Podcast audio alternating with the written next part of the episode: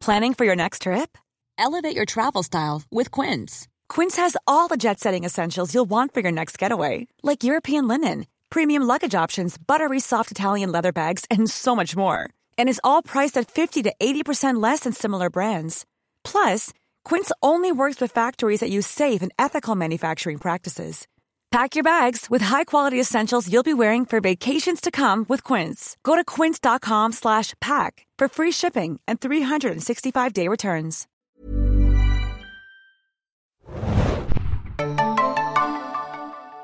Herzlich willkommen, liebe Serienjunkies, zu einer neuen Ausgabe des Serienjunkies Podcasts. Mein Name ist Hanna und wir sprechen heute über das Schwindlertum. Ich glaube, ich habe es mal gegoogelt. Ich glaube, das Wort gibt es nicht. Wir reden über Schwindeleien, Betrug, der neue Trend am Serienhimmel, True Crime. Wir versuchen mal wirklich etwas anderes äh, beim Serienjunkies Podcast, so fast so ein bisschen so ein monothematisches Thema einfach mal wirklich äh, zu besprechen. Und äh, natürlich ist der Aufhänger der riesige Erfolg von Inventing Anna, Tinder Swindler mhm. und viele, viele, viele weitere Serien, die auf wahren Begebenheiten, Betrugsfällen und ähnlichem basieren sein. Bjane, dich habe ich heute mit dabei, denn du gibst die psychologische Unterstützung dazu. Genau, ich versuche es zumindest. Ähm, kleiner äh, Disclaimer am Anfang. Ich dürfte mich eigentlich noch gar nicht offiziell Psychologe nennen, weil ich meinen Mastertitel noch nicht äh, fertig habe, aber den werde ich bald fertig haben, aber nur, äh, dass ich mich hier nicht irgendwie äh, dass ich selbst so eine Art Betrug begehe, wie Anna Sorokin und mich irgendwie als Psychologe ausgebe, der ich noch gar nicht bin. Das sollte, glaube ich, vorab nochmal kurz dargestellt werden. Wer sollte dich denn spielen? Also wenn das jetzt so verfilmt wird als Serie, wer wäre denn dein liebster Björn Bock? Also entweder Leonardo DiCaprio oder Steve Buscemi, so einer von den beiden. Ich glaube, die könnten es beide schaffen, meinen Charakter irgendwie einzufangen. Und bei dir? Also ich hätte gerne so Kate Winslet. Oder wenn es natürlich ein bisschen jünger sein soll, Jennifer Lawrence. Ich weiß gar nicht, was macht die eigentlich? Spielt die überhaupt noch? Ähm, ich weiß es ich nicht. Glaub, ja, ich glaube, sie macht gerade so ein bisschen Sabbatical einfach. Hat sie sich auch verdient nach den ganzen Erfolgen. Hätte ich dunkle Haare und würde ich so ein bisschen meine Lieblingsschauspielerin von vor vielen Jahren nehmen, würde ich Catherine Keener immer wählen. Aber wir ah, sehen uns halt okay. halt Zero ähnlich, aber ich liebe einfach diese Schauspielerin. Na Judy, also wir haben ja schon kurz äh, erzählt, was wir machen wollen. Vielleicht noch kurz der Hinweis, wir hatten ja in der letzten Woche, war das glaube ich, oder vor paar Tagen hatten wir ja auch eine große Podcast-Umfrage gestartet. Also vorab nochmal vielen, mhm. vielen Dank, wer da ähm, die, den Fragebogen komplett ausgefüllt hat. Dauerte ja auch nur fünf Minuten. Aber super spannend, was ihr da geschickt habt. Und ich erinnere mich auch, dass, glaube ich, eine Person diese monothematischen Themen vorgeschlagen hatte es gab ja so eine offene Frage mhm. und er auch geschrieben hat, mhm. dass ich glaube, sie oder er, also die Person sich einfach wünscht, dass wir nicht nur einzelne Serien sehr intensiv besprechen, sondern eher auch so vielleicht so Trendthemen oder sowas. Und da ich schon seit Wochen über Inventing Anna und Tinder so in, in meinem Freundeskreis rede, dachte ich, tun wir es jetzt einfach. Bjane, wo fangen wir an? Also, ich würde einmal kurz erfragen, Inventing Anna, Tinder Swindler, hast du beide gesehen? Was ist so deine Einstellung vielleicht allgemein zu True Crime Geschichten um Betrüger und Betrügerinnen? Hm, ja, schwierig. Ähm, also ich, ich habe damals äh, auch natürlich diesen ganzen True Crime Anfang mitgemacht. Ähm, das war jetzt nicht Betrug, das war ja, ging ja damals so 2014 mit dem amerikanischen Podcast Serial los. Da ging es jetzt aber eher um Gewaltverbrechen. Dann gab es bei Netflix noch dieses große, äh, die große Doku ähm, Serie Making a Murderer und so. Da war ich am Anfang auch sehr dabei. Ähm, aber dann irgendwann habe ich gemerkt, dass es eigentlich gar nicht so wirklich meins ist. Ich war einfach nur da. Oder Tiger King habe ich dann auch geschaut. Ich bin immer gern so bei Hype-Themen dabei. Deshalb habe ich jetzt auch Inventing Anna und Tinder Swindler gesehen, weil ich dann immer Bock habe, bei Twitter so ein bisschen die Memes zu verstehen oder mitzumachen. Aber so persönlich würde ich jetzt, glaube ich, True Crime nicht konsumieren, wenn es mir nicht darum ginge, mich mit anderen Leuten darüber auszutauschen. Es ist nicht so wirklich mein Genre. Wird man vielleicht auch merken bei einigen, bei einigen Diskussionen, die wir dann haben werden. Und bei dir? Genau, du nanntest ja auch schon Serial. Das war auch so mein erstes Mal, dass ich so, so Podcast True Crime gehört habe. Ne? Und ich glaube, wenn wir mhm. uns auch so in der Podcast-Welt umschauen, also generell in Deutschland ist ja Krimi immer noch das beliebteste Genre überhaupt im Fernsehen ne? und Tatort und ich weiß nicht was. Und True Crime natürlich auch. Also ich finde es ja immer krass, wenn ich mal so in die Podcast-Charts schaue, wie viele Mord hier, Mord da, irgendwelche wahren Fälle da, ich weiß nicht, mhm. nacherzählt oder analysiert werden. Äh, ich finde es Wahnsinn. Und mir geht es so ein bisschen wie dir. Ich finde immer, wenn es so um Mord und Totschlag geht, interessiert es mich jetzt nicht so. Mhm. Ich bin aber sehr interessiert, wenn es so um vor allem Wirtschaftskriminalität geht. Auch in okay. Deutschland ja mhm. kein Thema, was, also generell auch in Deutschland ein Thema, was wir kennen. Und ich ja. einfach, wenn es so um so gesellschaftspolitische Kriminalfälle mhm. geht. Und dann bin ich komischerweise da sehr äh, intensiv mit dabei. Und ich muss auch sagen, dass mir der Anna Delvey Case auch vorher schon geläufig war, bevor die Serie ah, ja, überhaupt bestellt wurde. Ja. Weil Mir tatsächlich nicht und dann fand ich auch den Einstieg in die Serie so ein bisschen witzig. Ich weiß nicht, es wird, glaube ich, in Deutschland auch eher vielen so gegangen sein, dass sie es nicht kannten und Anna Davy sich dann gleich so vorstellt, so ja, I'm the biggest thing in the world, you definitely heard about me und so. Nein, nein, gerne, gerne. So bisschen, you look ja. poor, du musst den Akzent noch machen. ja, da werde ich mich nicht dran wagen. I buy, use the money. Der ganze Podcast bitte so. Okay. Ja, ich habe mir gerade noch die TikToks angeschaut, die du mir geschickt hast. ja, sie ist schon sehr memeable auch wieder, ne? Die Figur. Genau, also fangen wir doch einfach mal an, versuchen wir das einzuordnen. Also ich schätze mal, die meisten mhm. Zuhörer und Zuhörerinnen da draußen werden ja von Inventing Anna gehört haben und vielleicht nur versuchen, das ganz grob zusammenzufassen. Also äh, Anna eigentlich Sorokin, ne? Ähm, das Witzige finde ich ja auch, also was heißt witzig? Eigentlich russisch-deutscher Abstammung hat halt in Eschweiler Abitur gemacht. Ne? Ich meine, das vergessen mhm. wir immer so ein bisschen. Und mein Schwager kommt aus Eschweiler, deswegen habe ich ihn erst mal ausgefragt, ob er irgendwen kennt, der mit ihr zur Schule gegangen ist oder ja, so. Und? Leider nein ja. Ich, aber so rückblickend versucht das jetzt jeder für sich äh, zu behaupten, oder? Wahrscheinlich. Jeder in Eschweiler kannte sie dann. Ich habe keine Ahnung. Ich habe nur gedacht, dass bei der nächsten Familienfeier äh, von der Seite würde ich gerne nach Eschweiler kommen. das war mein Gedanke. Ich habe noch keine, keine deutschen sozusagen Mitabiturientinnen gehört, die das irgendwie mhm. behauptet haben. Aber die haben noch keine Bücher geschrieben, so wie die ganzen New Yorkerinnen. Genau. Und dann ähm, ist sie sozusagen, ich glaube, erst nach Paris, dann nach New York gegangen und hat äh, also den Namen Anna Delvey angenommen und halt angeblich vorgegeben, eine äh, deutsch-russische, vor allem ne, Fake German Heiress, ne, so wird es ja immer genannt. Es gibt auch T-Shirts, die bedruckt wurden, übrigens so kein offizieller Merch. Ähm, vorgegeben in New York halt diese, diese Millionenerbin zu sein, angeblich, glaube ich, in Höhe von 60 Millionen Euro und hat halt echt extrem auf dicke Hose gemacht. Ne? Hat in den teuersten mhm. Hotels gewohnt, in den teuersten Restaurants und hat halt halt ein ein Social Club irgendwie gepitcht in einem sehr, sehr bekannten, teuren Haus. Ich muss dann immer so ein bisschen an so Soho Club denken oder sowas, mhm. ne? Also so ein Gesellschaftsclub, hat dann also von der einen Bank irgendwie Geld geliehen, äh, damit die, die Rechnung der anderen Banken bezahlt, etc. und diesen, diesen Lebensstil auch äh, finanziert und wurde dann 2017 verhaftet äh, saß auch in Untersuchungshaft ziemlich lange und wurde 2019 zu vier bis acht Jahren verurteilt in den USA. Unter anderem Grand Larceny, ich habe es nochmal nachgeschaut, ne? Larceny mhm. ist immer Diebstahl, ne? also schwerer Diebstahl und wurde auch dazu verknackt, halt verschiedene äh, Rückerstattungen und Entschädigungen zu bezahlen. Mhm. Soweit würde ich sagen, erstmal grob. Äh, Mitte 21 wurde sie dann entlassen, äh, auch aufgrund guter Führung, saß aber insgesamt knapp vier Jahre, also mit Untersuchungshaft etc. Mhm und ähm, wurde dann ein Monat später von der Einwanderungsbehörde der USA, ICE, ne, ich glaube, wir alle wissen auch, mhm. dass das ein ganz schön krasser Verein auch ist, wurde in, auch wieder in Haft gesetzt und sollte jetzt vor einigen Wochen äh, deportiert werden und nach Deutschland ausgeliefert werden. Und angeblich, wenn man so den deutschen Pressevertretern äh, glaubt, äh, soll wohl ne, sie das Flugzeug schon fast bestiegen haben. Und ja. keiner wusste irgendwie 24 Stunden äh, lang, wo sie sei, auch ihre Anwälte nicht. Aber im Endeffekt hat sie sich erfolgreich dagegen gewehrt, weil wohl die Frist noch nicht, die Einspruchsfrist mhm. noch nicht abgelaufen sei. Und der Stand jetzt, wir nehmen diesen Podcast auf, 23.03. mittags, ist meiner, meines Wissens nach, dass sie weiterhin in den USA ist mhm. weiterhin in Haft sitzt und weiterhin gegen die Deportation vorgeht. Ja. So viel dazu, Björn. Als du das erste Mal von dieser, also hattest du die Geschichte schon gelesen, bevor du die Serie gesehen hast, oder hast du einfach die Pilotfolge gesehen und dachtest, was ist denn hier los?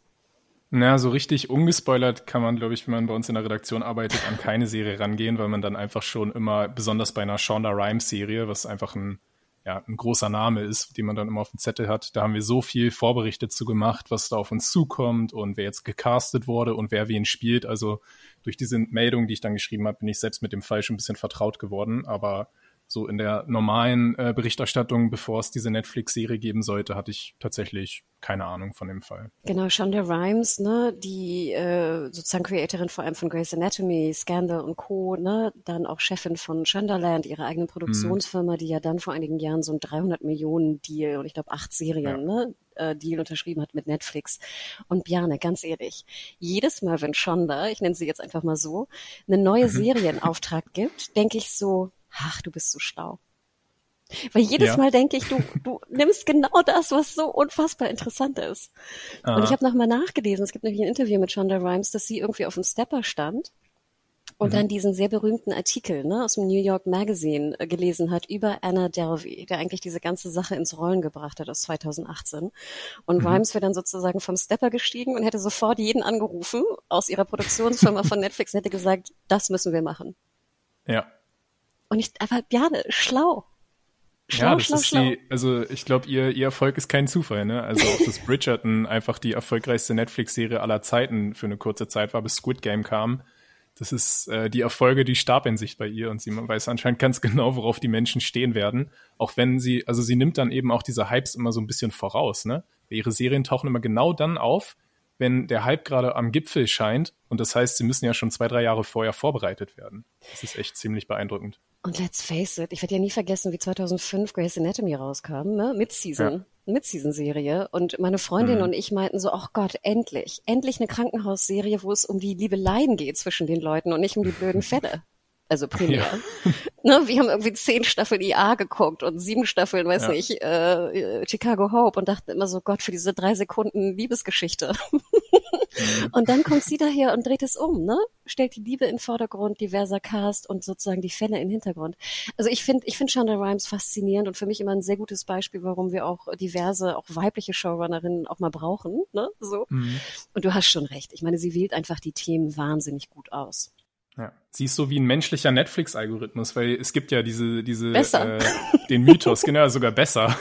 es gibt ja diesen Mythos, dass Netflix diesen Algorithmus hat, der einfach schaut, welche Genres gut klappen, welche Schauspieler beliebt sind und dann werden die Sachen zusammengeworfen. So ist zum Beispiel angeblich House of Cards entstanden, weil sie im Algorithmus als Netflix damals noch sehr wenige Mitglieder gesehen haben, dass es eine große Überschneidung zwischen Fans der britischen Miniserie House of Cards gibt zusammen mit David Fincher-Fans, der ja dann die Serie produziert hat, und Kevin Spacey-Fans. Also diese drei Sachen kamen zusammen und die haben die dann einfach auch zusammengebracht und da entstand eben dieses Erfolgsformat.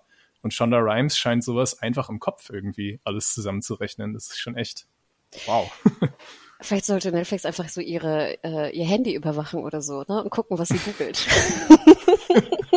das ist sicherlich Teil von diesem 300 Millionen Dollar Deal, weil das ist ja schon echt, also. Und das ist ja schon interessant, ne? Von den acht Serien hat sie jetzt ja erst zwei umgesetzt sozusagen und mhm. war ja, sage ich mal, auch sehr viel langsamer oder restriktiver als jetzt ein Ryan Murphy, ne? Der ungefähr, ja. ich weiß nicht, jedes Jahr dann gleich drei Serien rausgepupst hat, so ungefähr. Da ne? gab es doch mal ein interessantes Interview von ihr, wie sie sich so ein bisschen verletzlich gezeigt hat und eben gesagt hat, dass sie sehr unter Druck steht und dann auch der Vergleich mit einem Ryan Murphy, dass sie dann irgendwie manchmal das Gefühl hat, dass sie da auch nicht gut genug ist, aber dann lässt sie sich halt ein Jahr mehr Zeit und am Ende hat sie trotzdem die größten Hits. Also ich glaube, ihre Serien stellen jetzt auch die ganzen Ryan Murphy-Serien, die er für Netflix gemacht hat, ziemlich in den Schatten, was den Erfolg angeht. Genau, und ich habe mir ja auch apropos Zahlen und Reichweite, wenn wir jetzt uns den Erfolg auch anschauen von äh, Inventing Anna, mal ein bisschen genauer angeschaut. Und die Leute da draußen werden es natürlich wissen, seit ein paar Monaten gibt es ja auch eine neue Art von Zahlenveröffentlichung von Netflix. Also es geht jetzt nicht mehr um die, was war das, zwei Minuten geguckt aus der ersten Folge, mhm. sondern sie haben natürlich selber hoffentlich auch gemerkt, dass es einfach ein bisschen Schwachsinn ist, sondern es gibt jetzt äh, unter den Global Top Ten die Serien und Filme unterteilt nach englischsprachig und nicht englischsprachig und man kann pro Woche immer schauen, wie viele Stunden die Top Ten geschaut wurden aus den Charts. Und da habe ich jetzt mal die letzten Wochen zusammengezählt, also addiert. da kommt Inventing Anna bis zum heutigen Zeitpunkt auf 570 Millionen geschauten Stunden. Mhm. Dann habe ich natürlich diese Zahl äh, geteilt durch äh, die Anzahl der Folgen, weil es natürlich klar, eine mhm. Staffel, die irgendwie 15 Folgen hat oder 15 Stunden lang ist, ne, je nachdem, wie lang die Folgen sind, also es sind neun Folgen Inventing Anna, a ungefähr grob eine Stunde. Äh, und dann kommen wir ungefähr auf 64 Millionen Mal wurde die Serie komplett geschaut. So, und ich habe nochmal einen Vergleichswert genommen, und das finde ich natürlich ganz interessant, mit den Zahlen von Witcher 2. Die Staffel kam ja mhm. auch ungefähr Ende Dezember raus. Und ich finde schon krass, ich hätte gedacht, jetzt Witcher wäre eine stärkere Brand für Netflix als eine neue Serie wie Inventing Anna. Ja. Und Netflix kam auf 520 Millionen Stunden, acht Folgen eine Stunde, also ungefähr 65 Millionen Abrufe. So, also eine Million. Okay. Ja. Aber klar, mhm. also wie gesagt, dann, ne, das ist ein Durchschnittswert, das ist nur ein Vergleichswert. Manche haben natürlich nur eine Folge geguckt, manche haben alles geguckt. Ne? Ist also ein bisschen. Oder auch mehrmals. Genau, oder auch mehrmals, ne, Budgeten, apropos. Hm. Also es ist natürlich nur eine, eine Art von Vergleichswert, den wir jetzt hier ranziehen, aber ich finde es schon krass, dass eine neue IP wie Inventing Anna, die ja die hm. meisten noch nie vorher gehört haben, eine Serie oder eine Brand wie Witcher in dem Sinne fast schlagen kann. Und ja. das finde ich, ist ja, finde ich, schon Beweis genug, dass es sich wirklich um einen Trend handelt. Was mhm. glaubst du denn, warum, oder lass uns einmal kurz über die Serie sprechen, haben wir ja noch gar nicht. Wie fandst du denn Inventing Anna insgesamt? Also handwerklich, produziert, schauspielerisch? Also es war schon unterhaltsam so, dass man, ich habe es auch bis zum Ende geguckt natürlich dann, aber ja, es ist so, weiß ich nicht, ich fand das irgendwie alles ein bisschen seicht. Es gab immer mal wieder ein paar äh, What the fuck-Momente so, die das dann interessant gehalten haben. Und man muss sich natürlich erstmal extrem daran gewöhnen, wie Julia Garner diese Rolle spielt. Und da muss man sich auch erstmal Videos von der echten Anna anschauen, um zu sehen, dass sie es tatsächlich ganz gut macht. Weil, wie gesagt, dieser, dieser Akzent, den sie da drauf hat, so eine Mischung aus Russisch, Deutsch und New York oder so, das ist halt wirklich sehr gewöhnungsbedürftig. Ähm, ja, ich weiß nicht, das war für mich so eine, eine okay Serie. Also sie hat mich auf jeden Fall nicht begeistert oder so, aber sie muss mich ja schon unterhalten haben, wenn ich es bis zum Ende geschaut habe. Mir ging's ähnlich. Also ich, ich mag Julia Garner wahnsinnig gern. Ne? Ich glaube, auch bei mhm. uns in der Redaktion wird sie ja groß auch gefeiert. Der Akzent hat mich auch komplett äh, rausgeholt, weil ich mhm. dachte, da ich ja auch schon vorher Interviews mit äh, Anna Delvey oder Sorokin halt gesehen hatte, dachte ich, warum ist der denn so krass stark? Weil ich finde ja, die echte Anna Delvey spricht ja mit einem sehr viel stärkeren amerikanischen Akzent, würde ich sagen. Und nicht so ein krass. Ich weiß nicht, ich finde das, ich finde, es trifft das eigentlich ganz gut. Findest vielleicht ist der, vielleicht ist der noch ein bisschen anders geworden über die Jahre, je länger sie in Amerika gelebt hat. Im Gefängnis, ja, weißt du? ja, genau. hat sie dann das Richtige gelernt. Dann habe ich zum Beispiel gehört, dass Ghana auch so ein bisschen daran ging, dass sie dachte, oder dass es wohl auch erzählt wurde von einigen Quellen, dass äh, Delvey wohl, je nachdem, mit wem sie spricht, ihren Akzent auch angepasst habe. Ja. Wurde aber nicht bestätigt von Delvey selbst. Aber okay. mhm. ne, wie gesagt, da könnt ihr selber überlegen, wem ihr glaubt.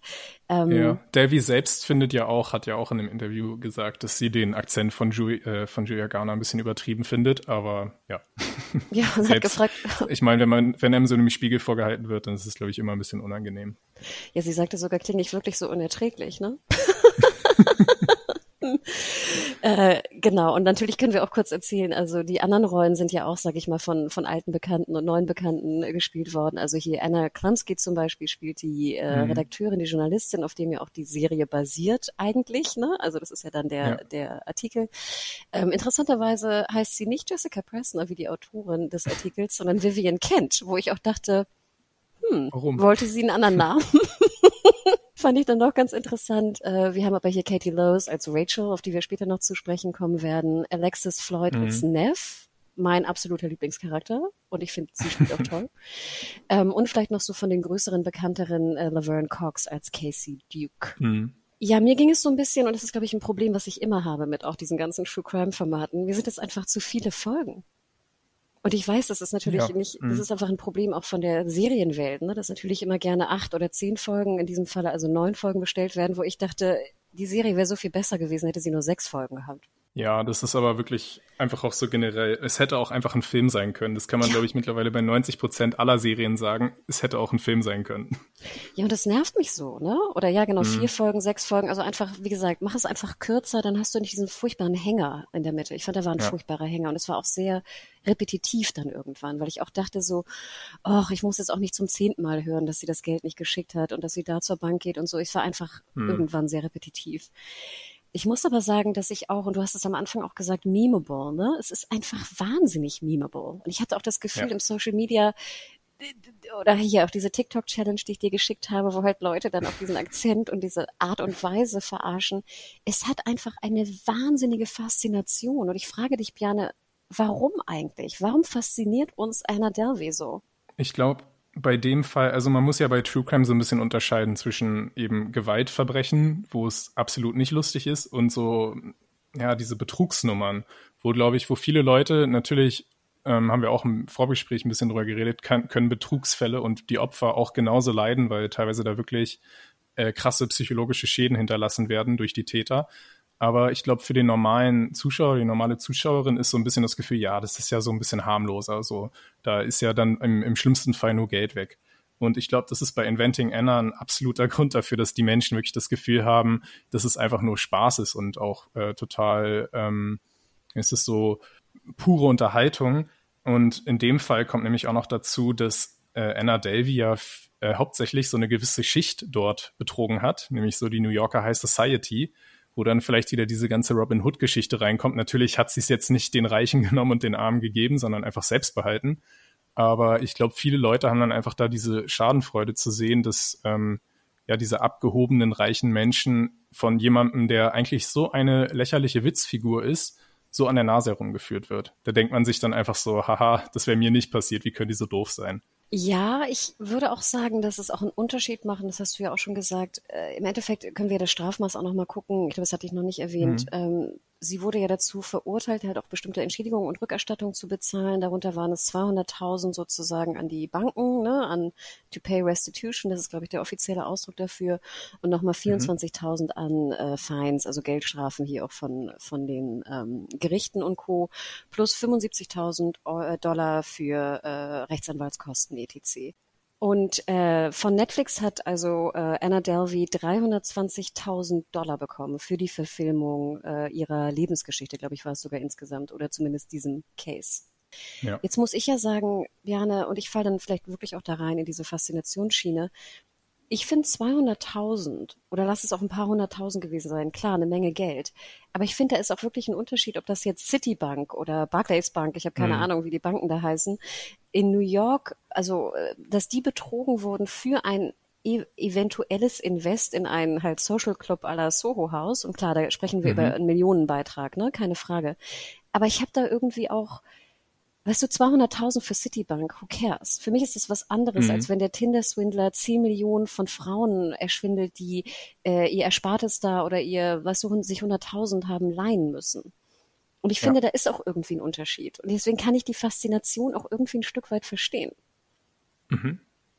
Oder die Sympathie, ja, nennen wir es so, ne? Die, die mhm. Sympathie oder zumindest das, ich verstehe, warum die verurteilt wurde. Die musste verurteilt werden, keine Frage. Sie hat, ne, Betrug mhm. gemacht, sie hat Diebstahl begangen ich verstehe natürlich auch gar nicht dieses ganze Geflexe, ne? Warum musst du für irgendwie 3000 Dollar essen oder so? Das ist mir auch ein Rätsel. Also, ne, das, ich weiß gar nicht, ob ich das könnte irgendwie so. You're just too poor.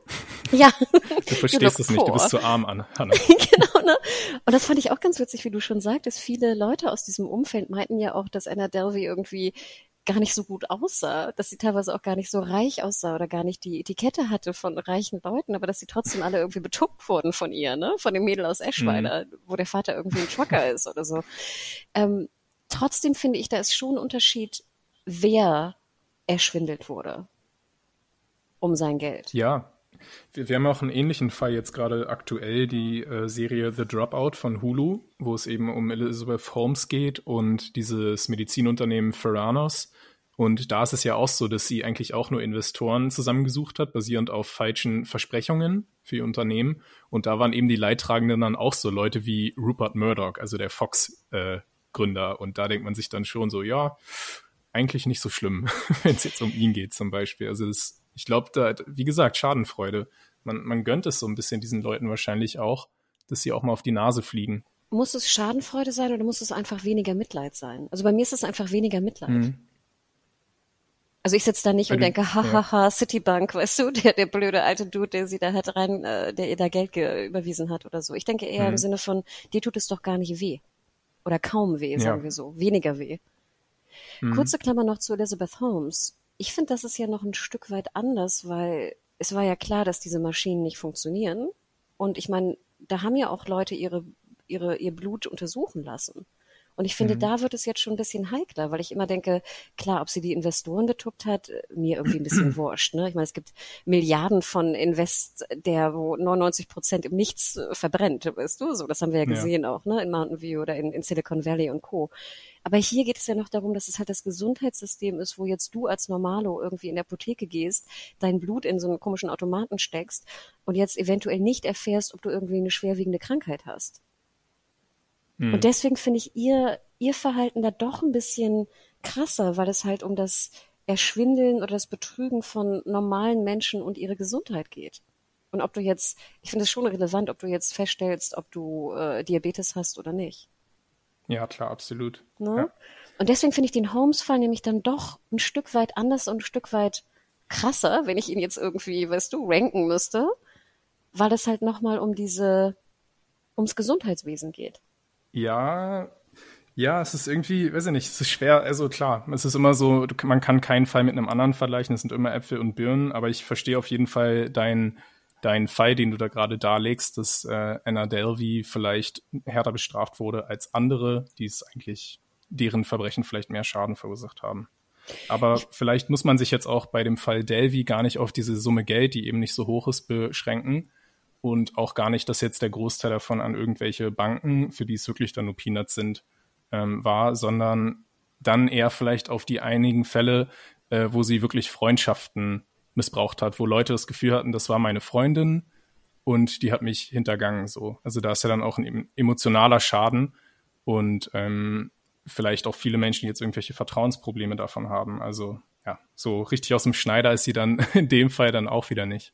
Genau, ich habe das Gefühl, dass, dass sich da so zwei Lager bilden. Die einen, die, die ganz, ganz schlimm fanden, wie Rachel behandelt wurden und mhm. dann das andere Lager, was halt sagte, oh Gott, sie hat doch viel mehr profitiert als alle andere. Sie hat einen Buchdeal für 300.000, sie sollte eine HBO-Serie machen, sie hat den Artikel verkauft, die Kreditkartenfirma hat es zurückbezahlt. Ich habe das Gefühl, es gibt nur die einen, die sagen, Rachel hatte recht, das war unmöglich, was Anna getan hat. Und die anderen, mhm. die sagen, ja, es war unmöglich, aber du hast doch viel mehr profitiert als alle anderen.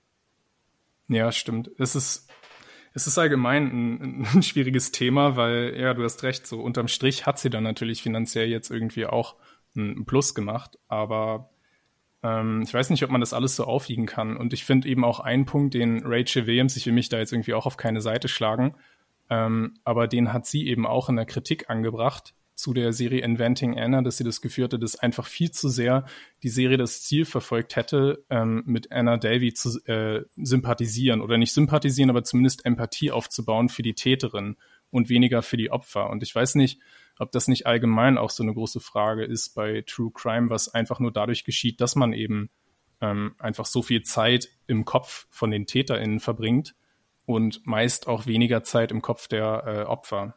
Also das hat eben Rachel Williams, die ja selber auch ein Opfer ist, die vielleicht jetzt irgendwie noch das Beste daraus gemacht hat, hat so diese Frage aufgeworfen, die ich eigentlich dann auch recht berechtigt finde. Ich glaube, das ist auch so ein bisschen das Problem, dass natürlich, wenn du jetzt neun Stunden mit einem Hauptcharakter, nennen wir ihn mal so, ne, mhm. ne, Anti-Held, Hauptcharakter verbringst, natürlich die Frage auch, wie unsympathisch kannst du ihn darstellen, ne? Oder musst du ihn darstellen sogar, wenn es eine mhm. wahre Geschichte ist? Warum ja. glaubst du denn, fasziniert uns das als Zuschauende denn so sehr, dass wir wissen wollen, was da in dem Kopf vorgeht? Ja, das ist eine, ich finde das auch eine wahnsinnig interessante Frage. Ich habe mich da mal so ein bisschen versucht, schlau zu machen. Ähm, auffällig als erstes, dass es da gar keine breite Studienlage zu gibt zu dem Phänomen True Crime, ähm, obwohl es ja jetzt wirklich auch kein allzu neues Phänomen ist. Ich meine, True Crime-Fälle waren in Amerika oder auch in Deutschland. Ich meine, Akte X äh, äh, wie heißt das, Aktenzeichen XY ungelöst. Das gibt's ja auch schon seit den späten 60ern und so. True Crime wurde ja nicht erst durch Serial ähm, erfunden. Aber es gibt trotzdem wenig Forschung dazu. Es gibt im Prinzip nur eine Studie, die in einem seriösen Verlag erschienen ist, die jetzt auch von allen anderen möglichen äh, Nachrichten-Outlets äh, so zitiert wird. Die ist aus dem Jahr 2010, also sogar noch vor Serial. Und da ging es mehr um True Crime ähm, Bücher. Die Studie äh, stammt von Amanda Vickery und die hat drei Punkte herausgefunden, die auffällig waren. Und das ist einmal, dass es absolut eine Präferenz gibt ähm, dafür, dass man äh, Geschichten bevorzugt, indem es eben auch um die Motive des Killers geht oder des, äh, des äh, Verbrechers. Also das ist auf jeden Fall ein wichtiger Punkt, der unbedingt dabei sein muss, wenn es dann um den Erfolg von True Crime Geschichten geht. Deshalb stellt sich diese Frage, wie sehr man jetzt mit denen sich irgendwie ähm, in die hineinversetzen darf, die ist rein aus so einer ähm, ja, wirtschaftlichen Sicht sowieso eigentlich beantwortet, weil das ist eben etwas, was die LeserInnen oder auch die HörerInnen oder von Serien, dass die eben auch wissen wollen. Und ein anderer Punkt, der wichtig ist, den sie herausgefunden hat, ist, dass Menschen auch lernen wollen, wie man sich in solchen Situationen vielleicht verteidigen kann. Und das ist, glaube ich, ähm, bei Gewalt-True Crime-Fällen noch deutlich mehr als bei Betrugs-True Crime-Fällen. Aber Menschen haben anscheinend so ein bisschen das Gefühl, wenn sie sich mit dem Thema auseinandersetzen, senkt das die Chance, dass sie selber zum Opfer werden könnten. Und ähm, dementsprechend äh, wurde auch noch gefunden, dass zum Beispiel es eine absolute Präferenz gibt, dass ungefähr drei Viertel, ähm, das ist jetzt von einer anderen Studie, die ist aus dem Jahr 2018 in Amerika, da ging es jetzt auch speziell um Podcasts, also auch nicht um Serien, dass drei Viertel der Hörerinnen immer weiblich sind, haben eine Präferenz für, ähm, für True Crime-Fälle, weil das anscheinend eine größere Rolle für sie spielt, dass sie davon ausgehen, vielleicht selbst ähm, im schlimmsten Fall Opfer von so einem Verbrechen zu werden. Und Männer hingegen haben auch natürlich ein Bedürfnis, äh, irgendwie Gewalt-Stories äh, zu konsumieren, aber da sind es dann oftmals eher andere Geschichten, zum Beispiel Kriegsgeschichten, wo es vielleicht dann auch wieder passt, dass Männer, für die das vielleicht eher eine Rolle spielt, dass sie irgendwie, wie sie sich in einer Kriegssituation verhalten sollten. Oh ähm, Gott, oh Gott, kurz, wenn ich da reingrätschen ja. darf, das schockt mich jetzt richtig, dass man also als Frau True Crime hört, um sich zu schützen, wenn jemand einem sowas antun will.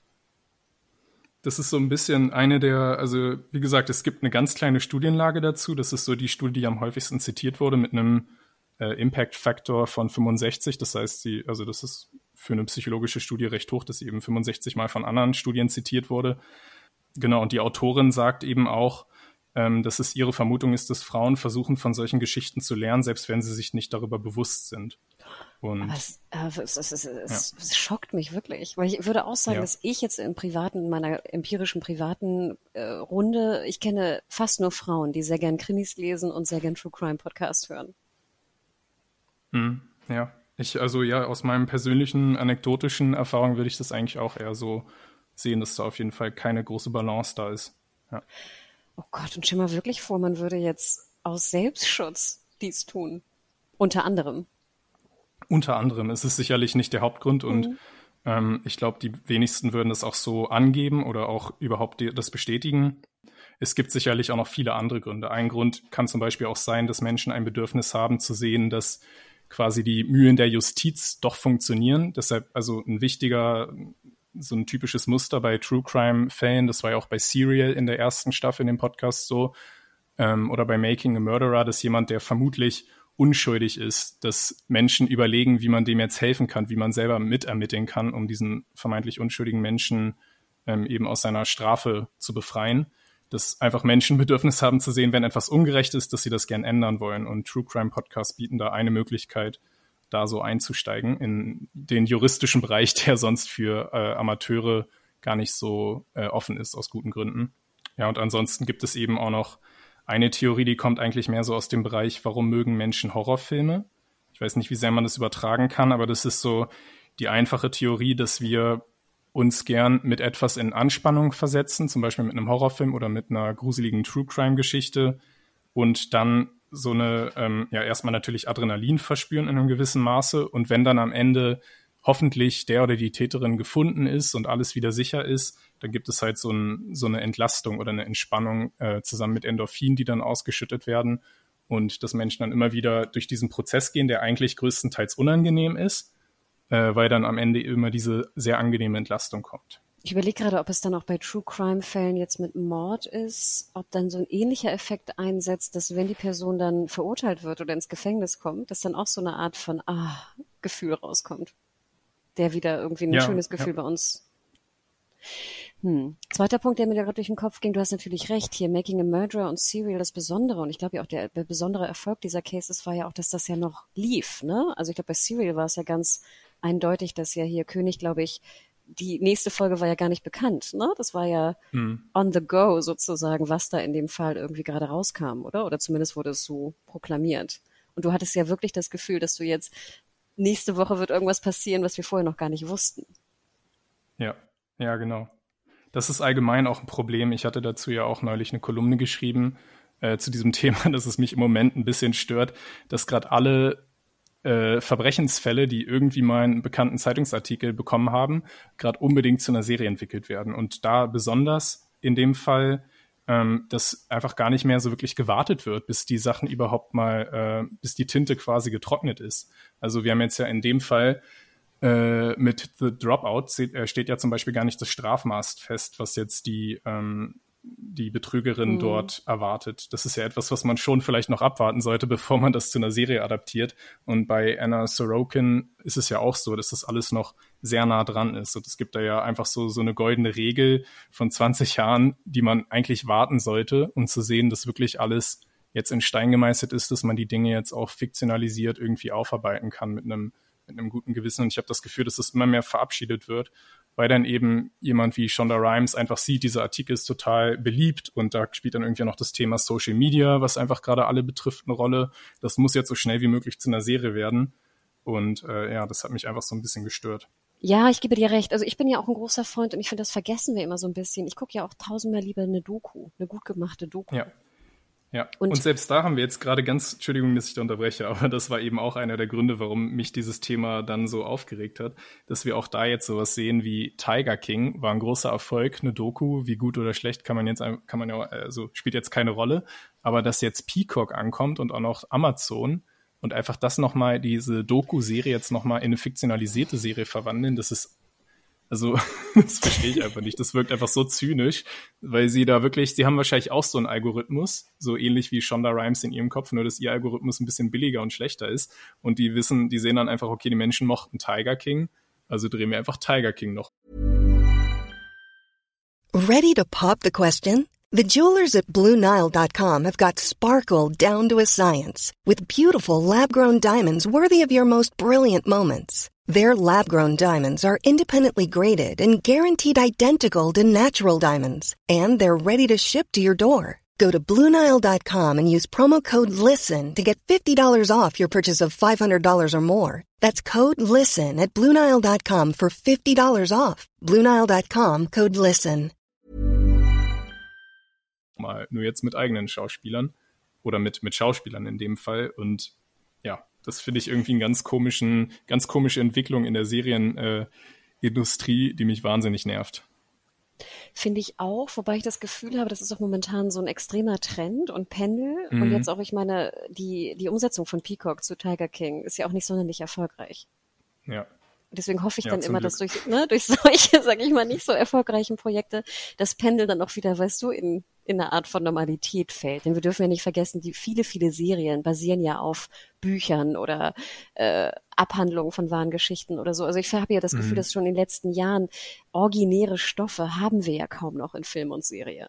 Das ist merkwürdig auch. Ich weiß nicht, also wenn ich dich das so fragen kann, ist es dir wichtig, dass dein Crime true ist sozusagen? Also es gibt ja das wunderschöne Beispiel von Fargo, die, der Film und auch die Serie, die einfach am Anfang hinschreiben, äh, dieser Fall basiert auf wahren Ereignissen, was einfach eine Lüge ist. Also es gibt keine wahren Ereignisse, auf denen das basiert, aber sie schreiben das am Anfang hin, weil sie wissen, Menschen haben das halt gerne, wenn es da steht. Und ich finde das eine total elegante Lösung, dass man das einfach hinschreibt, dann sind die Menschen zufrieden und dann kann man ohne Angst, dass man irgendwelche Opfer nochmal retraumatisiert, kann man sich dann da seiner Fantasie hingeben. Man hat natürlich auch viel mehr Möglichkeiten, wenn man nicht so äh, kreativ eingeschränkt ist durch die wahren Umstände. Also ja, find, wie wichtig ist es eigentlich, dass Crime true ist, den man sieht? Vorab muss ich aber kurz einwerfen, ja. vor Inventing Anna steht ja auch, this whole story is completely true, except for all the parts that are totally das ist furchtbar. ja. Also nur so zur Verteidigung, so ne? Hm, ich finde das nämlich auch, ja. ich finde, das hat mich eher aufgeregt, ehrlich gesagt. Aber. Wie, was sagtest du, wie true muss mein Crime sein, ne? Finde ich eine schöne Frage. Bjane, ich bin ja überhaupt kein Crime-Gucker. Ja. Ich bin überhaupt kein Krimi-Gucker. Ich habe früher als Kind, das weiß ich noch, so Agatha Christie äh, gelesen, weißt du, Miss Marple und mhm. so. Und danach dachte ich so, boah, was bringt mir das eigentlich? Immer diese Kriminalfälle, ich ziehe da ganz wenig raus. Und dann, als dieser ganze Krimi-Boom war, irgendwie in den 2000ern, wo alle irgendwie im Urlaub zigtausend Krimis lasen, dachte ich immer so, interessiert mich nicht. Ich finde auch wirklich, mhm. dass ich gucke Crime-Serien oder Crime-Filme nur, wenn ich die Charaktere interessant finde. Der Kriminalfall mhm. ist meist das, was mich am wenigsten interessiert. Und ich ja. finde am besten, mein Lieblingscrime ist sozusagen so, wie die Kings das gelöst haben in Good Wife oder Good Fight. Es ist ein mhm. echter Kriminalfall, der abgewandelt wird für die Serienepisode, von beiden Seiten mhm. beleuchtet wird und du selber gehst raus und kannst dir selber Gedanken machen. Und wenn im, ja. in den meisten Fällen hast du vielleicht selber davon gehört von diesem Fall, weil es halt ne, sechs, acht Wochen später in der Serie ist. Die, die, die Opfer und die Täter sind, haben alle andere Namen. Das finde ich interessant. Es ist aber sehr nah an der Realität, weil es halt mhm. echte Fälle sind, die abgewandelt werden für die, ne, für die Serie. Das und vor allem auch Fälle, die irgendwie Amerika dann auch wieder charakterisieren. Also die entweder für eine ganz bestimmte Zeit stehen oder vielleicht für eine bestimmte äh, Gruppe von Menschen oder so, dass einfach eben dann auch ein guter Grund dahinter ist, warum man sich jetzt diesem Verbrechen widmet, warum das ein öffentliches Interesse ist und nicht einfach nur äh, Voyeurismus, dass eben in dem Fall wirklich auch ein Grund dafür steht, warum man jetzt diesen Fall nimmt, was Menschen daraus so allgemein für die Gesellschaft lernen können. Total. Und ich lerne da wirklich auch sehr viel Empathie dabei, weil ich ja. halt beide Seiten versuche zu verstehen. Klar, manchmal gelingt es mhm. mir, manchmal nicht, manchmal gelingt es der Serie auch besser, manchmal nicht. Aber ich habe das Gefühl, dass meine Sichtweise sich einfach erweitert hat zumindest in der eigenen, ja. im eigenen Verständnis dieser Fälle oder Versuch des Verständnisses. Und deswegen, mhm. wenn du mich fragst, wie true muss mein Crime sein? The Kings. Sorry. wie true muss denn dein Crime sein? Ja, eigentlich gar nicht. Aber ich finde das einen guten Punkt. Es ist einfach so eine Stilfrage ist, glaube ich. Ich glaube, bei True Crime stellt sich häufig die Frage und ich habe auch das Gefühl, dass es so auch True Crime Fans selber immer sich da so ein bisschen in der Verteidigungsrolle sehen, dass es immer noch so ein bisschen in der Schmuddelecke manchmal steht und dass eben dann schnell dieser Vorwurf vor Jurismus kommt. Ich glaube, deshalb ist zum Beispiel auch Zeitverbrechen so beliebt, weil dann die Leute auf jeden Fall wissen, das ist eine Qualitätsmarke. Zeit ist ein sehr seriöses journalistisches Medium, also muss auch der äh, Podcast von denen natürlich Qualitätsstandard Qualitätsstandards haben und hat er ja auch. Das ist ja wirklich ein sehr geschmackvoller ähm, True Crime Podcast und dementsprechend es stört mich nicht, wenn ein Crime true ist, aber ich finde es dann umso wichtiger, dass es eben mit einem bestimmten Stil gemacht wird.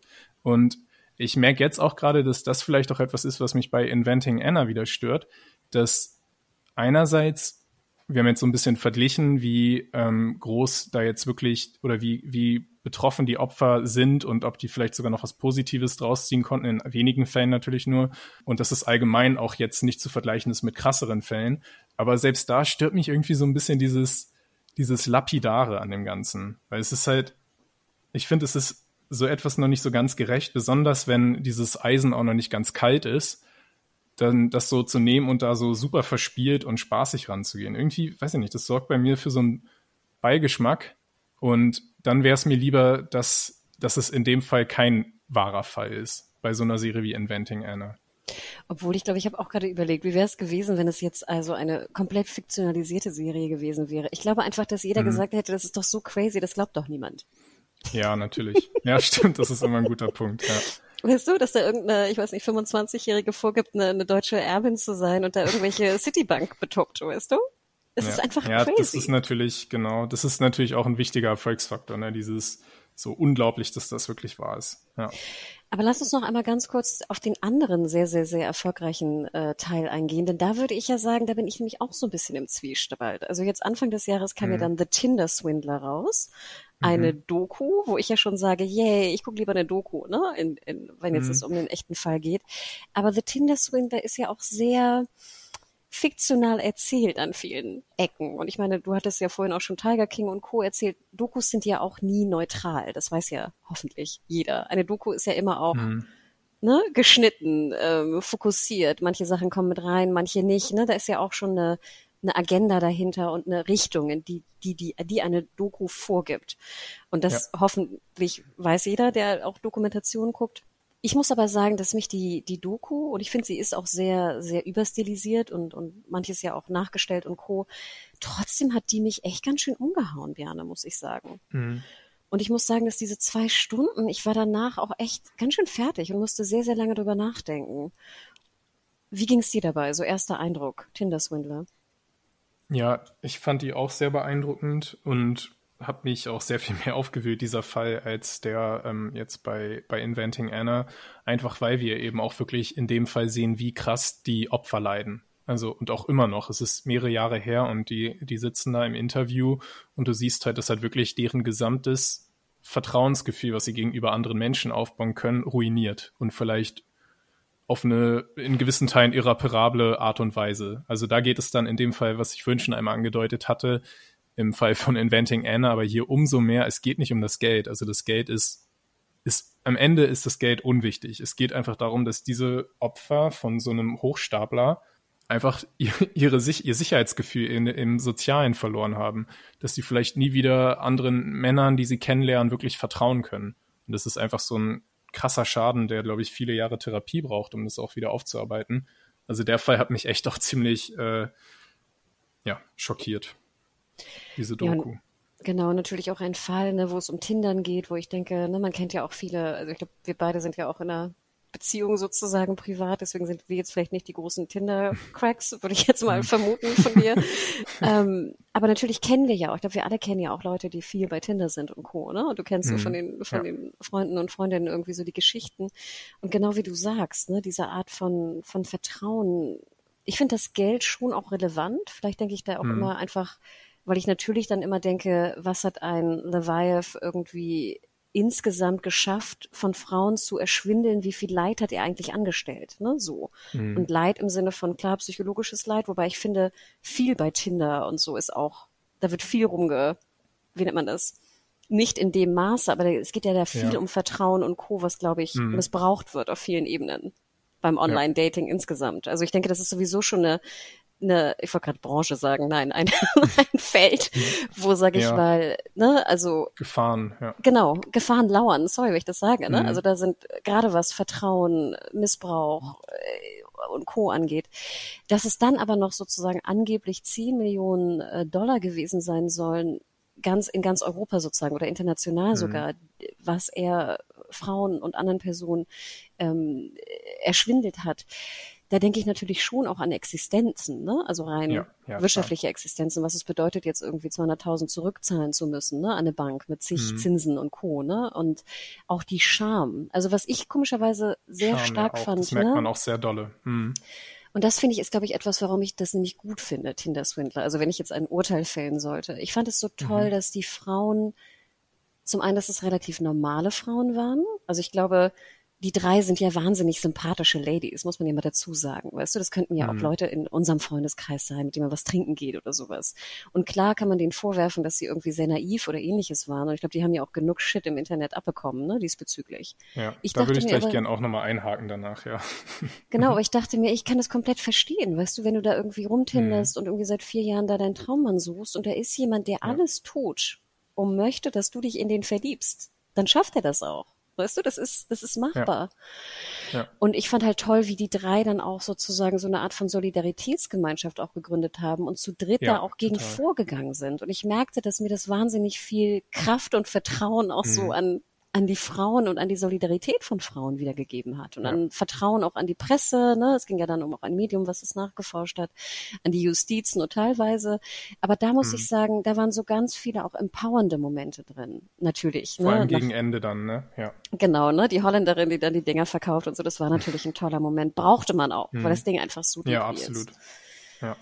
Ja, das ist also genau diesen Punkt, äh, den du angesprochen hast, da würde ich gerne nochmal drauf eingehen, dass eben, wenn man da so zuschaut, dass man immer bei solchen Fällen, ähm, also da geht es dann wieder eher um äh, so Betrugsfälle jetzt als Gewaltverbrechen, dass man dann mal schnell auch dazu neigt, irgendwie zu sagen, so ja, total naiv oder so. Aber das finde ich eben auch, also das ist so etwas, wenn eine, wenn eine Doku oder so oder eine Serie einen dahin auch anstößt, dass man eben dieses Gefühl haben soll, dass man nicht empathisieren soll mit denen oder Empathie empfinden soll, sondern sich auch so ein bisschen über sie erheben kann, weil man, äh, wie gesagt, ich finde bei Inventing Anna ist das absolut der Fall, dass wir äh, dazu gedrängt werden, uns schlauer zu fühlen als ihre Opfer, weil wir sehen, das ist eine absolute Witzfigur, diese Frau, wie sie auftritt.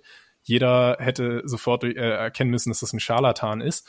Bei Tinder Swindler finde ich das jetzt eher nicht und deshalb finde ich es auch schockierend, dass die Frauen anscheinend so viel Hate auch abbekommen haben online, dass sie naiv seien, weil es ist einfach kein kein fairer äh, äh, kein faires Spiel, weil wenn man jetzt einfach mal darüber nachdenkt, in welcher Situation wir dieses diese Geschichte konsumieren.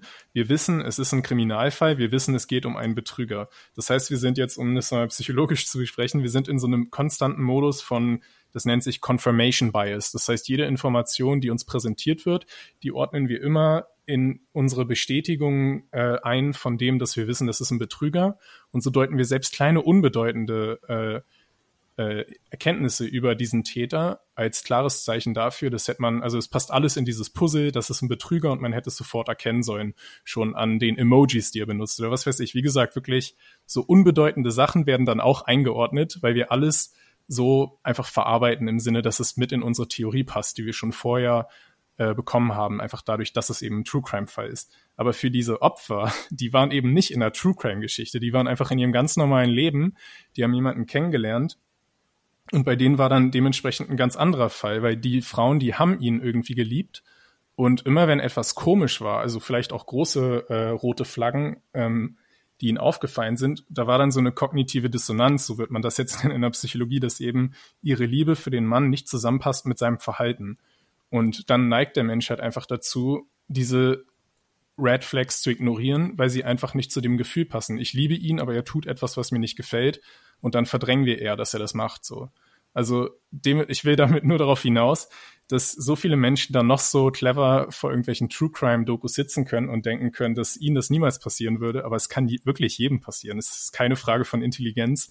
Es ist einfach eine Frage von emotionaler Involvierung. Und das kann Betrügern einfach ein wahnsinnig leichtes Spiel machen. Wenn sie erstmal dein Vertrauen haben, und ich glaube, man kann zu den allermeisten Menschen Vertrauen aufbauen, wenn die sich die Zeit für einen nehmen, dann haben die einfach eine ganz andere Macht über einen so. Und das ist irgendwie ein Punkt, der mir wichtig ist. und da gibt es in meinen Augen eben auch wieder einen Unterschied zwischen Inventing Anna und Tinder Swindler. Ich weiß nicht. Ich, ich frage mich auch gerade die ganze Zeit, guckt man das wirklich zum Schutz? Das macht mich echt so ein bisschen Das macht mir echt, das ist ein sehr interessanter Punkt. Es ist Gerade also genau in dem Befund eben auch wichtig, dass es also unbewusst eine Motivation ist. Das macht natürlich dann sich die Psychologin Amanda Vickery auch leicht, dass dann niemand, kein True Crime Fan selber sagen kann, dass es nicht so ist. Wenn sie sagt, ja, wenn, dann ist es eher unbewusst. Aber ich habe tatsächlich auch ähm, eine Umfrage gemacht äh, bei Twitter, wo öffentlich gar keine Reaktionen waren, aber ich habe dann wenigstens ähm, wo ich dann auch wieder so ein bisschen den Verdacht habe, entweder hassen mich alle und wollten nicht mitmachen oder ähm, das Thema ist einfach so, dass man da vielleicht nicht öffentlich sich jetzt irgendwie bekennen will. Da habe ich eben gefragt, warum man True Crime schaut und was, äh, was man dabei fühlt. Und dann habe ich aber privat noch ein paar äh, äh, Nachrichten bekommen, unter anderem auch von Freunden und die hatten eben auch gesagt, tatsächlich diesen einen Punkt hatte eine auch genannt, dass sie einfach True Crime schaut, weil sie sich selbst als potenzielles Opfer sieht und irgendwie lernen will. Ja, ich finde es sogar dann auch ganz schön, wenn du denkst, dass du vielleicht dein Umfeld schützen möchtest. Ne? Also, dass ich meine Mutter genau. vielleicht schützen möchte oder meine beste Freundin, die auf Tinder ist. Ne? Dass man vielleicht dann doch mal ja. sagt, so, hey, ich habe das gesehen, schau doch mal rein. Ne? so. Mhm. Ich meine, so rein evolutionär macht das ja auch Sinn, wenn man sich da mal so, ich gehe da nochmal gern so zurück zu so äh, in die Steinzeit. Da haben wir die Höhlenmenschen, die abends am Feuer sitzen und dann erzählt einer so eine Gruselgeschichte, eine True Crime Story, wie vielleicht sein äh, sein Freund von einem Mammut gefressen wurde, oder keine Ahnung, nicht gefressen sicherlich nicht, aber von einem Mammut attackiert wurde. Und die Leute, die dann da an seinen Lippen hängen und am, Lager, äh, am Lagerfeuer sitzen und seine Gruselgeschichte anhören, die lernen ja wirklich was daraus. Die wissen dann, okay, in dieser Gegend, äh, da gehe ich lieber nicht hin, da werde ich von einem Mammut umgebracht. Und die Leute, die, die das nicht interessiert, die haben das nicht gehört und wurden von einem Mammut umgebracht. Das ist jetzt sehr, sehr absurd, das Beispiel. Aber ich kann mir schon vorstellen, dass einfach, also evolutionär sich das so rausgefedert hat, dass Menschen, die eben ähm, ein Interesse an vielleicht auch unwahrscheinlichen Szenarien haben, die für sie mal eine Bedrohung werden könnte, dass die sich einfach evolutionär durchgesetzt haben, weil die in den unwahrscheinlichen Fällen dann die waren, die überlebt haben oder gar nicht erst in so eine Gefahrensituation kamen. Das ist aber jetzt sehr pseudowissenschaftlich, aber ich finde es ein bisschen ein, einleuchtend. Und jetzt folge ich pseudowissenschaftlich genau darauf, denn das würde ja vielleicht auch erklären, warum dieser True Crime, den wir versucht haben zu behandeln, ja auch äh, so im Trend liegt und alle Serien und Filme irgendwie dazu umgesetzt werden müssen, mhm. weil wir, ich ja auch das persönliche Gefühl habe, dass diese Betrugsfälle einfach wahnsinnig zunehmen in unserer, in ja. unserer Gesellschaft. Und jeder und ist anfällig, übers Internet auch, ne? Übers genau, Social Media. Über es kann Scams, immer jemand in die DMs sliden und dir irgendwas anbieten. Total gerne. Ja. Und ich meine, das würde ja dann auch vielleicht wirklich eine Begründung dafür sein, warum alle Produzenten und Produzentinnen es irgendwie umsetzen wollen und wir alle es gucken wollen, weil wir einfach merken in unserem Umfeld, vielleicht auch unterbewusst, dass es einfach mhm. zunimmt. Ja. Interesting. Ist das vielleicht ein Thema, worüber du forschen möchtest? ich weiß nicht. Das ist, also ich finde es irgendwie auch, auch auffällig, dass es eben so wenig Studien zu diesem ganzen Bereich gibt, was unsere Faszination für Kriminalfälle oder für True Crime jetzt speziell ähm, ist. Ich habe so immer ein bisschen das Gefühl, dass sich äh, ForscherInnen so von so Trendthemen gerne fernhalten. Die haben Angst, dass sie sich ihre Reputation da irgendwie beschmutzen könnten, wenn sie da zu sehr den Trends nachlaufen.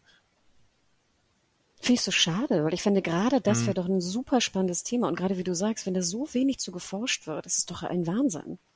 Ja, eigentlich schon. Hm.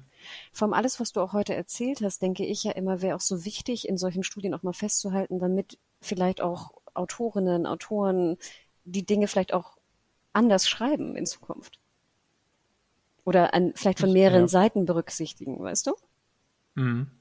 Ich bin mir sicher, dass es ein Te teilweise sicherlich schon auch Einfluss hat. Also besonders, dass es eben klare äh, Befunde dazu gibt, dass Menschen gerne sehen wollen, was die Motive des Täters sind, dass es schon wichtig ist in einer True Crime Geschichte, dass sie den Täter verstehen wollen und eben, dass sie auch Tricks lernen wollen, wie man sich, also so Survival Skills quasi, wie man sich aus so einer Situation ähm, retten könnte. Das ist, glaube ich, schon etwas, was zumindest unbewusst dann auch die AutorInnen von solchen Formaten mit einbringen, vielleicht auch, weil es einfach sie selber auch interessiert. Ich glaube, in dem Shonda Rhimes Artikel, wenn ich mich recht erinnere, hieß es auch, dass sie sich mit diesem Fall auseinandergesetzt habe, dann natürlich nach dem Lesen mhm. der Artikel und so, und dass sie halt auch natürlich Anna Derby total unsympathisch und crazy fand. Und sie meinte dann, mhm. je länger sie sich mit ihr beschäftigt hat, umso mehr hat sie die Person dann irgendwie verstanden ja. oder Zugang zu ihr ja. gefunden. Und das ist natürlich auch ein großes Problem, ne? was, finde ich, so ja. als Fazit auch so ein bisschen vielleicht in der Serie zu sehen ist. Sie wollte ja, glaube ich, also da haben wir auch Genau, da gab es ja auch einen Artikel zu, dass sie sie auch nicht persönlich kennenlernen wollte vor, vor Erscheinen der Serie, weil sie Angst hatte, dass sie dann auch ihrem Charme quasi erliegt mm. und dann irgendwie da eine komische Färbung mit reinbringt, dass sie sie dann doch zu sehr verteidigt vielleicht. Ja, ne, weil Wahnsinn. Sie hat ja schon irgendwie was, ja, wie wir gesagt haben, sie hat irgendwas, auch wenn sie lächerlich ist, sie hat irgendwie was Charmantes an sich. Und ich glaube, das ist einfach auch so ein Ding bei Betrugsfällen, dass, da haben wir auch im Vorgespräch kurz drüber geredet, dass in manchen Fällen ähm, BetrügerInnen, die, oh, da gibt es verschiedene, also ich weiß nicht, wie sehr wir noch über die Psychologie von so Tätern in gewissen Fällen reden wollen, dass die einfach, also ich würde auch mal sagen, Anna Delvey ähm, hat irgendeine Art von narzisstische Persönlichkeitsstörung. Es gibt eigentlich diese Regel in der Psychologie, dass man keine Ferndiagnosen machen soll, aber ähm, die Goldwater Rule übrigens, da ging es damals darum, dass ein republikanischer Präsidentschaftskandidat äh, 1964 ganz viele Artikel erschienen auf einmal über den, über seine psychologischen, ja, über seine quasi Qualifikation, ob er dem überhaupt gewachsen ist. Und danach gab es eben die Regel, dass man das nicht mehr machen soll, wenn man nicht sein Therapeut ist oder so oder keinen Befund machen soll. Ähm, aber es gibt einfach manche Fälle, so wie Donald Trump oder Elon Musk oder Kanye West oder eben Anna Davey, wo die narzisstischen Züge so eindeutig sind, dass man das, glaube ich, jetzt einfach mal sagen kann, wie dem auch sei. Aber Narzissten haben einfach in unserer Gesellschaft es leicht, weil sie eine Faszination ausüben. Auch wenn wir sie nicht mögen, aber irgendwie sind wir einfach fasziniert davon, dass sie einfach damit durchkommen. Dass sie sich alles rausnehmen können, dass sie ständig die sozialen Konventionen brechen können und dafür so wenig in die Schranken gewiesen werden, weil das ist vielleicht, also das ist jetzt auch wieder einfach nur ein bisschen eine, eine Theorie von mir, etwas, was manche Menschen auch anziehend finden. Vielleicht würden wir auch mal ganz gerne den sozialen Konventionen entbrechen. Jetzt nicht, dass wir irgendeinen Wirtschaftsbetrug oder so begehen, aber dass wir einfach uns über irgendwelche Regeln hinwegsetzen, weil wir das Gefühl haben, die sind zwar wichtig für die Gesellschaft, aber ich komme da vielleicht jetzt auch mal einmal mit durch. Und Deshalb, also Narzissten haben es einfach leicht und tatsächlich müssen sie auch manchmal gar keine Gesetze brechen, Betrüger, weil sie einfach um die Dinge fragen, die sie, die sie haben wollen. Und weil die Menschen irgendwie so gebannt von ihnen sind, geben sie die manchmal sogar auch. Das war ja auch in einigen Fällen jetzt, äh, die wir besprochen haben, so, dass sie ähm, jetzt gar nicht äh, das aktiv irgendwie äh, rauben mussten, das Geld, sondern dass es ihnen einfach in die Hand gelegt wurde durch clevere Täuschungsmanöver. Ich frage mich immer, stresst die das gar nicht? Also ich glaube, das, was ich am meisten empfinde, wenn ich sowas gucke, wie Tinder-Swindler mhm. oder auch ähm, also bei Tinder Swindler hatte ich, glaube ich, mehr Mitleid, was ich empfunden habe. Aber das, der zweite Gedanke oder die zweite Emotion hatte, die ich hatte, war, wie stressig muss das bitte sein, wenn du da irgendwie so zehn Ladies immer irgendwie sagst, hier, ja. I love you und ich komme zu dir und dann fliege ich zu der und die ist dort. Alle drei haben ja auch berichtet, wie aufmerksam er sei, wie sehr er mhm. zugehört habe, wie er nachgefragt habe. Ne? Also auch alles natürlich hochgradig manipulativ, nur so hat es mhm. ja auch funktioniert. Aber auch bei Anna Delvey, die Vorstellung, dass ich im Restaurant sitze und weiß, ich habe gerade Zero Cash auf der der, auf der Karte. Mhm. und muss irgendwie dann mit der einen Karte die andere zahlen oder muss hier, weißt du, dort muss der Transfer kommen, um dies zu bezahlen. Ja. Schon beim Zuschauen stresst mich das. Ich, ich breche da wirklich in Schweiß aus. Und dann frage ich mich immer, ja. diese Narzissten, stresst die das gar nicht? Empfinden die das gar nicht? Also dass sie es kein ist, Mitleid oder kein sowas ja. empfinden, ich glaube, das ist, glaube ich, bekannt, ne? Also keine Empathie ihren mhm. Opfern gegenüber. Aber der Stress muss doch trotzdem da sein, oder nicht? Ja, das ist echt eine interessante Frage. Also da müsste ich dann, wenn es okay ist, auch noch mal ein bisschen ausholen. Es gibt ja ähm, die in so in der normalen Pop-Psychologie quasi oder auch in vielen Serien und so gibt es immer diese Begriffe Soziopath und Psychopath, die aber in der ähm, in der echten wissenschaftlichen Psychologie gar nicht benutzt werden, weil sie auch in dem sogenannten Diagnose-Manual vom ICD-10, also von der Weltgesundheitsorganisation, nicht genannt werden. Es gibt dafür aber eine andere psychologische Störung, die da dazu kommt oder das am besten abbildet, das ist die dissoziale Persönlichkeitsstörung, die eben viel von diesem, was man typischerweise mit Psychopathie oder Soziopathie in Verbindung bringt, auffasst. Und da gibt es eben ganz viele Sachen, wie sich so eine dissoziale Persönlichkeitsstörung, wo man jetzt auch gut argumentieren kann, dass ich weiß nicht, ob Anna Delvey, aber vielleicht der Tinder-Swindler, dass der da wieder Ferndiagnose absolut verboten, aber dass der da drunter fallen könnte, ist eben, wie du, wie du gesagt hast, die Unfähigkeit, sich in andere hineinzuversetzen oder auch Verantwortung zu übernehmen für die eigenen Taten. Das findet, das können die einfach nicht.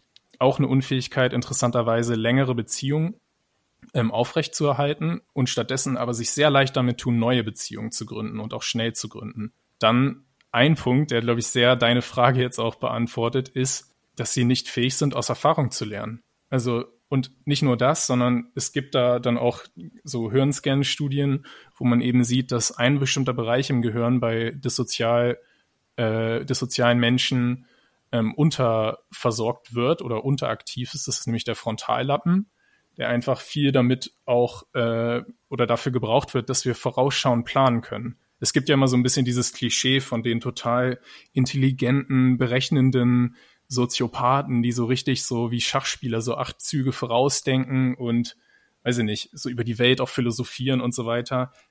Aber das ist, glaube ich, wirklich ein Klischee, weil eigentlich kognitiv sind solche Menschen eher eingeschränkt. Und ich glaube, in dem Fall ist es so, der ist so erfolgreich, weil er, weil er eben einfach nicht diese Angst hat, von der du gesprochen hast.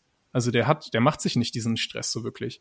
Der denkt gar nicht so weit, was passieren würde, wenn jetzt das und das schief geht, und es ist natürlich unglaublich, dass er so weit damit durchgekommen ist und sich nicht vorher verraten hat, wenn er eben nicht so schlau plant.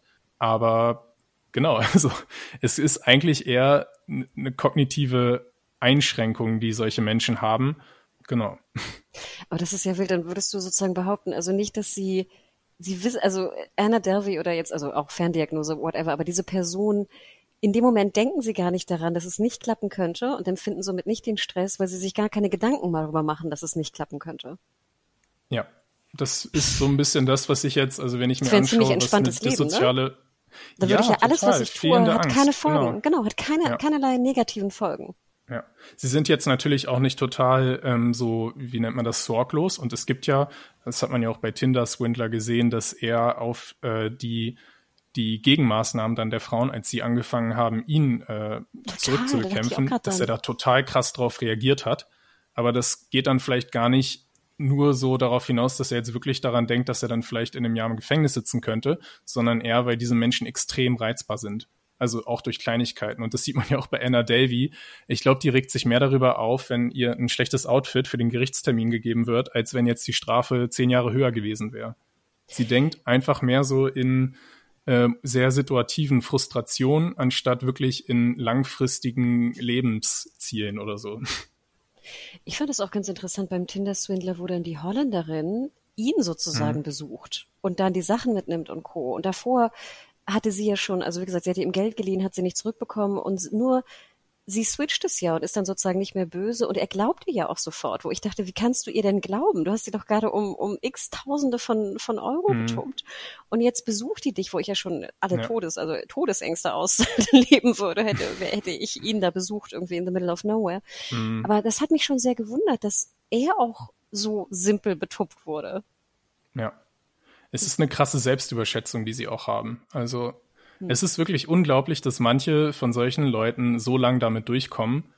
Aber ich glaube eben, ist es absolut nicht, weil sie super intelligent wären, sondern einfach nur, weil ist in unserer Gesellschaft, die, es gibt auch so diese schöne Theorie, dass wir eigentlich gar nicht die Homo sapiens sein sollten, also der, der Homo Wissen, also oder Intelligenz ist nicht das, was uns auszeichnet, sondern eher der Homo Papi, also unsere Nettigkeit, dass eben wirklich der übermäßige Anteil der Menschen so nett ist, dass sie Konflikte äh, schlichten wollen und dass sie einfach das Soziale äh, irgendwie ruhig halten wollen, dass, dass einfach Frieden herrscht so ähm, ist natürlich jetzt in diesen Zeiten sehr, ja, ist mhm, natürlich jetzt blöd, ja. darüber zu reden. Gerade sehen wir absolut das Gegenteil. Aber grundsätzlich gibt es eben diese Idee, dass Menschen einfach dazu veranlagt sind, im Gegensatz auch zu anderen Tieren, sehr auf einen sozialen Frieden zu achten. Und wenn es dann eben diese paar Störenfriede gibt, die sich evolutionär auch immer, die immer mehr rausgefiltert werden, weil sie einfach nicht in die Gesellschaft reinpassen mit ihrem störenden Verhalten, dann ist es für die aber total leicht, quasi in unserer Gesellschaft Erfolg zu haben, weil wir so wenig Alarmsysteme haben, weil wir einfach davon ausgehen, dass Menschen nett sind. Vielleicht noch ein Punkt diesbezüglich insgesamt bei Anna Delvey, wo ich auch immer so selbst in Bredouille komme. Wenn ich sozusagen eine junge Frau sehe, 25, mhm. die jetzt nach New York geht und da jetzt einfach irgendwelche Citibank Superbanker trifft und da einfach reinmarschiert und sagt, hey, na Dude, ich will jetzt hier irgendwie 22 Millionen für den Club da habe ich ja auch mhm. schon so eine Art Grundbewunderung für die Hutzpe einer solchen jungen Frau. Also ich merke, dass ich in so ganz komische Territorien ja. auch von einer Art von Feminismus komme, weil ich immer denke, ich mit 25, mhm. ich hätte mich nicht mal getraut, bei irgendeinem Vermarktungschef vorzutanzen, so ungefähr, weißt du? Also, ja. und ich merke dann immer so, Hannah, das ist aber trotzdem das ist nicht gut, weißt du, aber trotzdem komme ich nicht umher, sie auch ein Stück weit dafür zu bewundern, speziell in der Rolle der Frau. Und das ist natürlich auch wieder was, wo viele sagen, oh Gott, Hannah, wie bescheuert kann man sein? Aber ich glaube, du weißt, was ich meine, oder? Weil, ja, ich weiß, was du meinst. Ja, absolut. Und ich glaube, und dann muss ich wirklich immer mich selber sozusagen wie so einfangen und sagen, aber Hannah, du weißt schon, mhm. was sie getan hat, ne? Das ist jetzt nicht was mhm. Positives und sowas. Und trotzdem komme ich nicht umher, sie dafür zu bewundern, als Frau so etwas darzustellen mit 25 und die Hutzpe zu haben, Bjane. Hm. Ja, sie ist zumindest so eine Art Schatten-Icon vielleicht. Also ich weiß nicht, es ist ja irgendwie eine gewisse Art von Bewunderung hat man dann schon. Ja. Naja, also ich glaube, wir werden sehen, was mit ihr passiert. Ne? Also du sagtest es ja schon, der Fall läuft, ne? Die, der Einspruch mhm. läuft. Ähm, äh, wird sie irgendwann wieder in Eschweiler auftauchen? Wer weiß. Ich meine, theoretisch kann sie dann ja auch nach Paris wieder gehen oder ne, nach London oder wo auch immer sie, sie hingehen möchte. Ja, wir hatten es vorher ja schon genannt. Ne? Rachel Williams hat also ihr Buch veröffentlicht. Ähm, die Serie mit Lina Dunham, und, Lina Dunham und HBO ist nicht bestellt worden, wo ich auch dachte, ich bin eigentlich mhm. ganz froh. Mhm. Ich könnte mir ja, jetzt nicht muss, Es muss doch nicht dann gleich hier wieder vier Serien geben. Ja. Aber ja, ich glaube, der, der Trend wird noch weiter äh, andauern. Ähm, mhm. Ich würde sagen, schreibt uns da auch gerne an podcast.serienjunkies.de, was ihr zu diesem Trend oder von diesem Trend haltet. Äh, gut, schlecht, vielleicht auch so ein bisschen die Analyse, was eure Vermutung ist, warum Mann oder ihr gerne True Crime guckt. Was, wie sagtest du, was ist euer wie true muss es sein in deinem Crime? Nee, wie war deine schöne ja, Frage? Wie true muss euer Crime sein? So. genau, und ist es wirklich sozusagen der Selbstschutz oder der, der Familienfreundesschutz oder ist da eine andere Art von Faszination drin? Bjane, wo kann man dir und deinen Umfragen folgen?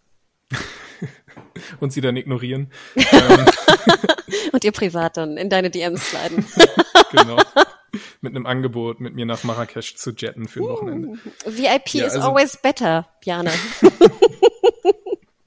Also ihr findet mich bei Twitter unter @bojackbockman und dich? Genau, ich bin Hanna Huge, äh, auch bei Twitter und äh, Mediahole bei Instagram zu finden. Genau, und weiterhin könnt ihr natürlich auch äh, schönen Podcasts hören. Ihr könnt es auch sehr gerne äh, bei Spotify zum Beispiel auch eine kleine Sternebewertung geben oder dies auch bei Apple Podcast machen natürlich. Und äh, ja, wir werden uns ganz bald wieder hören über eine Serie, die du schon genannt hattest, Janne. Mhm nicht Tiger Ken, die Verfilmung bei Peacock, sondern eine andere Shonda Rhimes Serie, äh, ah, wo jetzt die zweite okay. Staffel startet. Ich glaube, du bist nicht am Start, oder? Um über Bridgerton zu reden? Äh, nee, ich glaube, äh, nee. Obwohl das psychologisch ja auch interessant wäre, warum wir gerade sehr viel sozusagen Liebesserien konsumieren in, na gut, ich finde es eigentlich ziemlich logisch, warum, also in Corona und Krieg und ja. Co. Ne? Mhm, mhm. Aber ähm, ja, darum wird es also zeitnah gehen, auch beim Serienjunkies Podcast. Bleibt gesund, alles, alles Gute euch und ähm, danke dir, Björn. Dankeschön. Ciao, macht's gut.